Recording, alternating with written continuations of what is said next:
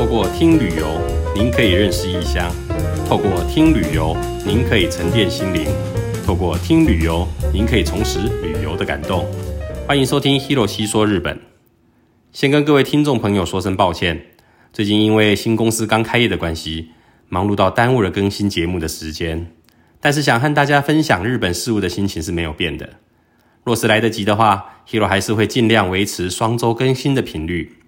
万一超过了两个礼拜，请大家还是耐心等待，Hero 会坚持到把日本全部介绍完的哦。前几集和大家分享了许多仙台的美食、庆典、习惯等等，都和仙台藩的中心之主伊达正宗有所关联。伊达正宗的影响可真是无远弗届啊！这集就再加码和大家介绍一个新年期间由伊达家传承下来，现在变成了全日本最嚣张，也是宫城县独有的特权的活动吧。日本人自从明治维新时代改采西洋历后，就开始改成过新历年了。虽然我们还保有了过农历年的习惯，但是由于消费形态和生活形态的改变，那种家家户户张灯结彩、围炉团聚、各行各业一起放假休息的气氛也渐渐消失了。有到过日本跨过年的朋友，大概都体验过日本过年的无聊吧？与其说是无聊，倒不如说是他们还坚守过往过年的习惯会比较合适。即便到了现在二十一世纪了，日本人通常到耶诞节后就会陆陆续续开始进入过年模式。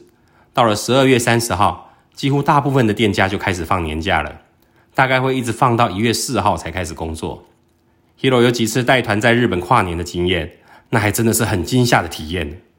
记得有一年带客人去北海道跨年，三十一号晚上回饭店的路上，几乎都看不到什么车辆了。我想那时候大概日本人都应该待在家里，吃着年夜饭和收看每年一次的红白歌合战了吧。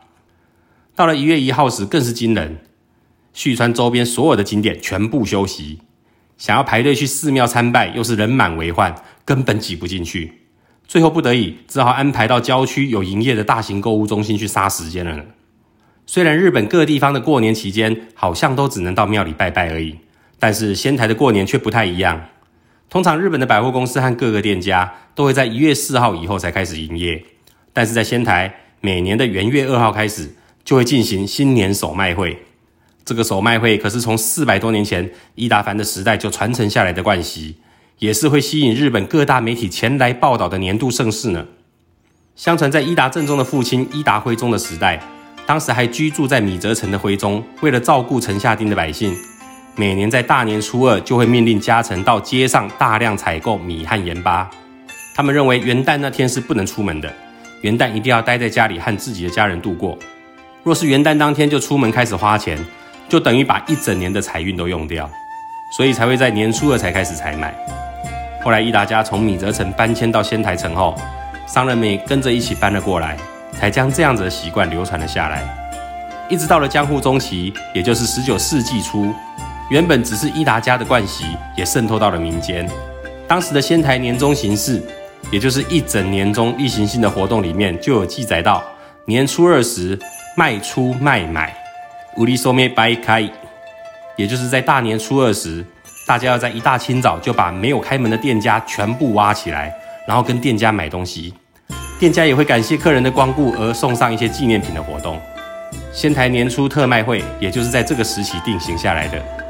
后来随着时代的变迁，这个习惯虽然经过了一些盛衰期，但还是被完整的保存下来。过年期间，各个商店几乎都会贩售新年福袋。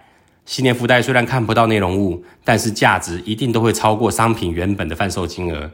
各家推出的福袋，就是过年期间大家锁定的目标。仙台的新年特卖会会受到全国民众关注的原因，就是在这个特卖会时送的福袋。这可是目前全日本唯一可以在年初二到年初四这三天，完全不用受到法律约束，赠送超过贩卖金额好几倍价值的超级豪华赠品，好好展示仙台商人气派大方气质的日子。依照日本的现行法令规定，对购入商品的消费者提供赠品时，消费金额落在一千日元以下。赠品价值不得超过两百日元，消费金额若是超过一千日元，则赠品价值不得超过十分之二。也就是说，假设今天我向店家购买了九百日元的商品，店家若是要给我赠品，这个赠品的价值就不能超过两百日元。若是我买了两千日元的商品，则赠品的价值不得超过两千日元的十分之二，也就是四百日元的意思。但是仙台的新年特卖会，因为是个有四百年以上的传统习俗，日本的公平交易委员会也不好意思破坏这样的习俗，所以特别开了特例，在元月二号到四号这三天的仙台年初特卖会时，可以不受现行法律的规范限制，爱怎么送就怎么送。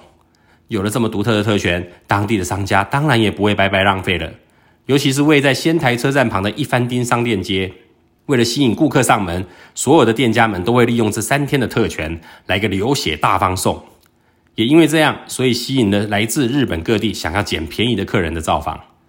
在这么多的店铺中，每年都会聚集日本各地媒体来采访的，就是一间叫 Ochano Igeta 茶之井田一番町本店的百年老茶铺。茶之井田每年新春特卖会送的茶香，就是大家注目的焦点。这个茶香就是店家拿来装茶叶的箱子。以前在新春特卖会时，只送客人空的茶香，但是因为茶香的材质坚固、密闭性非常好，又可以完全除湿，非常适合拿来保存衣物用，所以一直都是很抢手的赠品。随着其他竞争商家的赠品越来越丰富，送到连茶柜、毛毯都出现了，输人不输阵。茶之景天也跟着在茶箱里面放满了各式各样的小礼物。现在茶箱一共分成大、中、小三个尺寸，内容物也会随着箱子的大小而有所不同。当然，越大的箱子能够装的东西就越多，奖品的价值也会越高。从电器用品、化妆品、茶叶到糖果，通通都有。会摸到哪一个尺寸、哪一种内容物，就只能完全靠运气了。这么好康的事，当然不是人人有奖。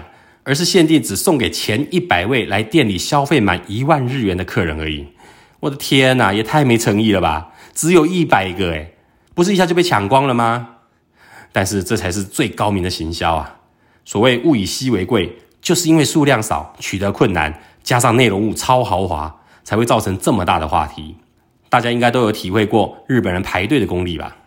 日本人可是会为了一碗拉面或一场表演而乖乖排队几个小时的爱排队民族呢。为了抢到茶之井田限量的超豪华赠品，年初二时才开始的特卖会，给大家猜猜看，要排多久的时间才抢得到呢？答案揭晓，不要怀疑，六十一个小时，没错，就是两天半，很变态吧？为了一个价值大约三万日元左右的赠品，日本人还真是豁出去了。茶之井田为了不造成周边商家的困扰，也有明文规定，排队的解禁时间是十二月三十号的晚上六点开始。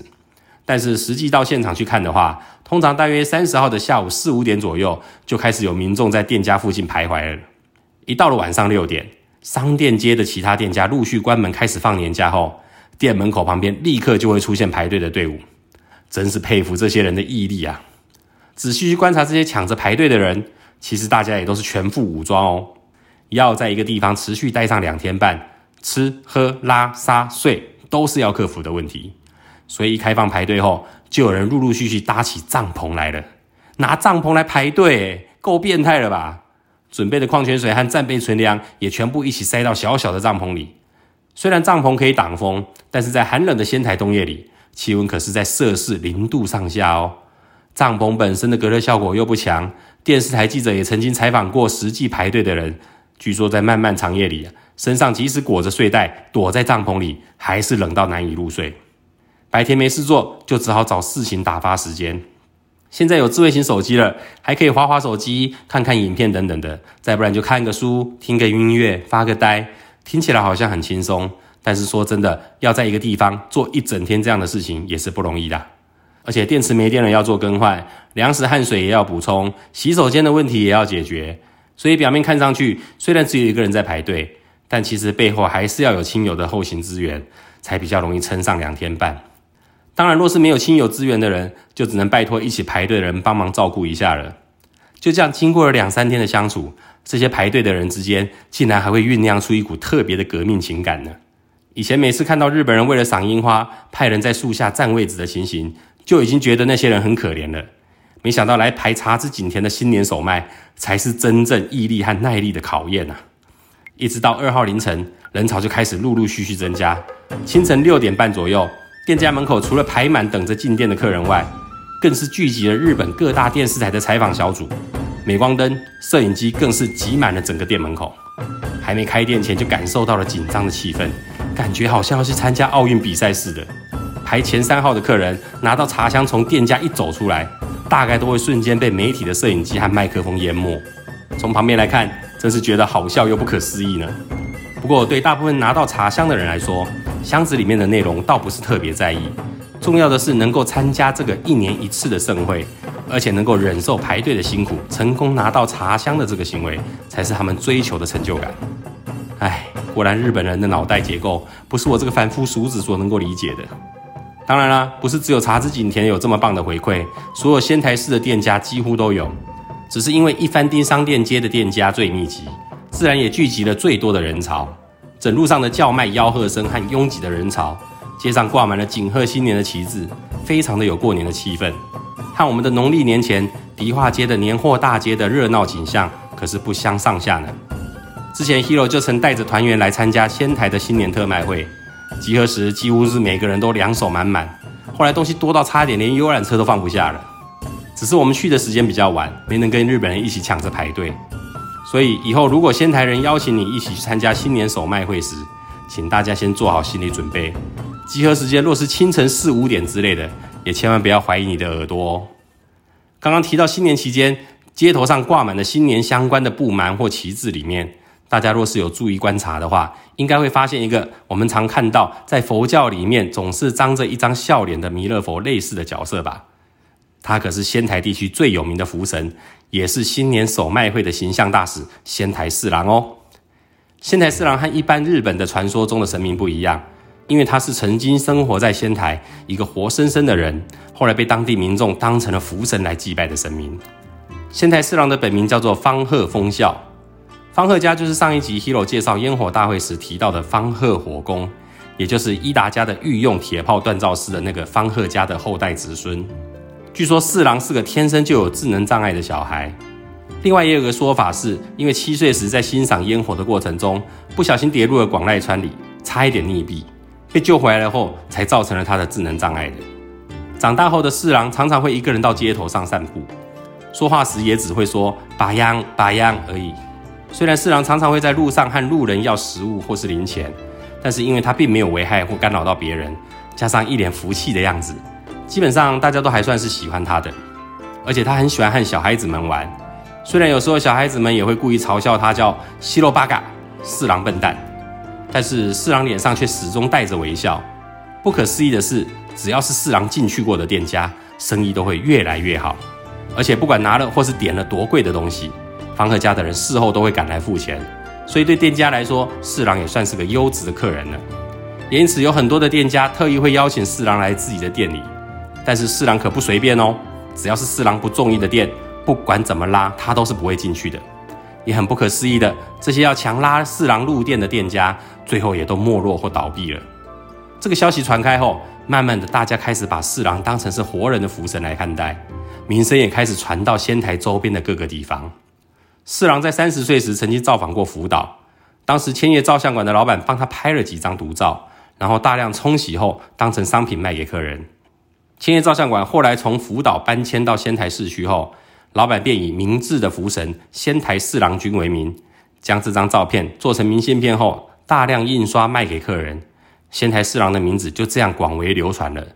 在江户时代，为了祈求生意兴隆，仙台人会在家里摆上松川不倒翁，取不倒翁的七转八起的意义。一般家里面一共会摆上八尊的不倒翁。每年过年时，新添购一尊不倒翁后，就把最旧的不倒翁在年初的祭典上焚烧掉，来求得一整年的平安。但是松川不倒翁在文明化的过程中，渐渐被遗忘了。取而代之的就是仙台四郎的人偶，所以现在仙台市内的餐饮店或是结账柜台上看到的不是招财猫，而是仙台四郎的照片或是人偶呢。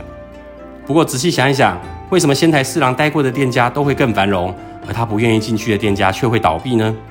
难道他真的这么神通广大吗叶罗倒是觉得重点应该是店家的态度吧。对于四郎这种有智能障碍的人，店家都能够对他报以真诚又亲切的态度对待他。相信这店家对任何人一定都会用同样的态度对待吧。反之，只想利用四郎的名声壮大自己的生意的，平常一定也会想尽各种办法算计客人或是业者。这样的店家，最后当然就是受到大家的唾弃了。日本有句谚语叫做“瓦拉乌卡多尼瓦福库基达鲁”，打开校门福自来，随时保持着微笑，让人觉得亲切安心，就不用担心客人不上门了。我想这就是大家到了日本最佩服的日式服务精神的根本所在吧。现在的仙台四郎除了是仙台新年手卖会的形象大使外，他还曾经在二十世纪末的泡沫经济时代肩负起了救世主的重责大任。甚至在二零一一年三月的东日本大震灾以后，为了重振地方、摆脱受灾区的形象，宫城县政府更是以仙台四郎为号召，推动了微笑四郎计划 （Smile Shiro Project）。这个计划主要是因为沿海的受灾地区原本就面临着人口过疏化和高龄化等的问题，县政府希望借由这个计划，能重新打造这些已经没落的乡镇，并带动观光产业的发展。扩大在地商品的贩售通路，进而让年轻人愿意回到家乡耕耘，重新创造地方上的繁荣的计划。现在四郎真是越来越忙了。现在四郎也成了宫城县民心中最重要的定心丸。或许不久之后，他也会变成跟我们的妈祖一样，成为全日本的信仰之神了。一连五期对宫城县和仙台做了一系列的介绍，相信大家下次再到这里时，应该会更清楚仙台有什么好吃好玩的了吧。当然，其他的知名景点，像是秋宝大瀑布、松岛湾、明子溪谷等等的地方，都是很棒的名景点，记得一定要去看看哦。下一集开始，Hero 也会尝试用不一样的方式来做节目的播出，敬请期待哦。如果喜欢我的内容的话，希望大家能给 Hero 五颗星的评价，并且追踪我的频道。有想指教的地方，还是有比较想听的内容，也可以留言告诉 Hero 哦。拜拜。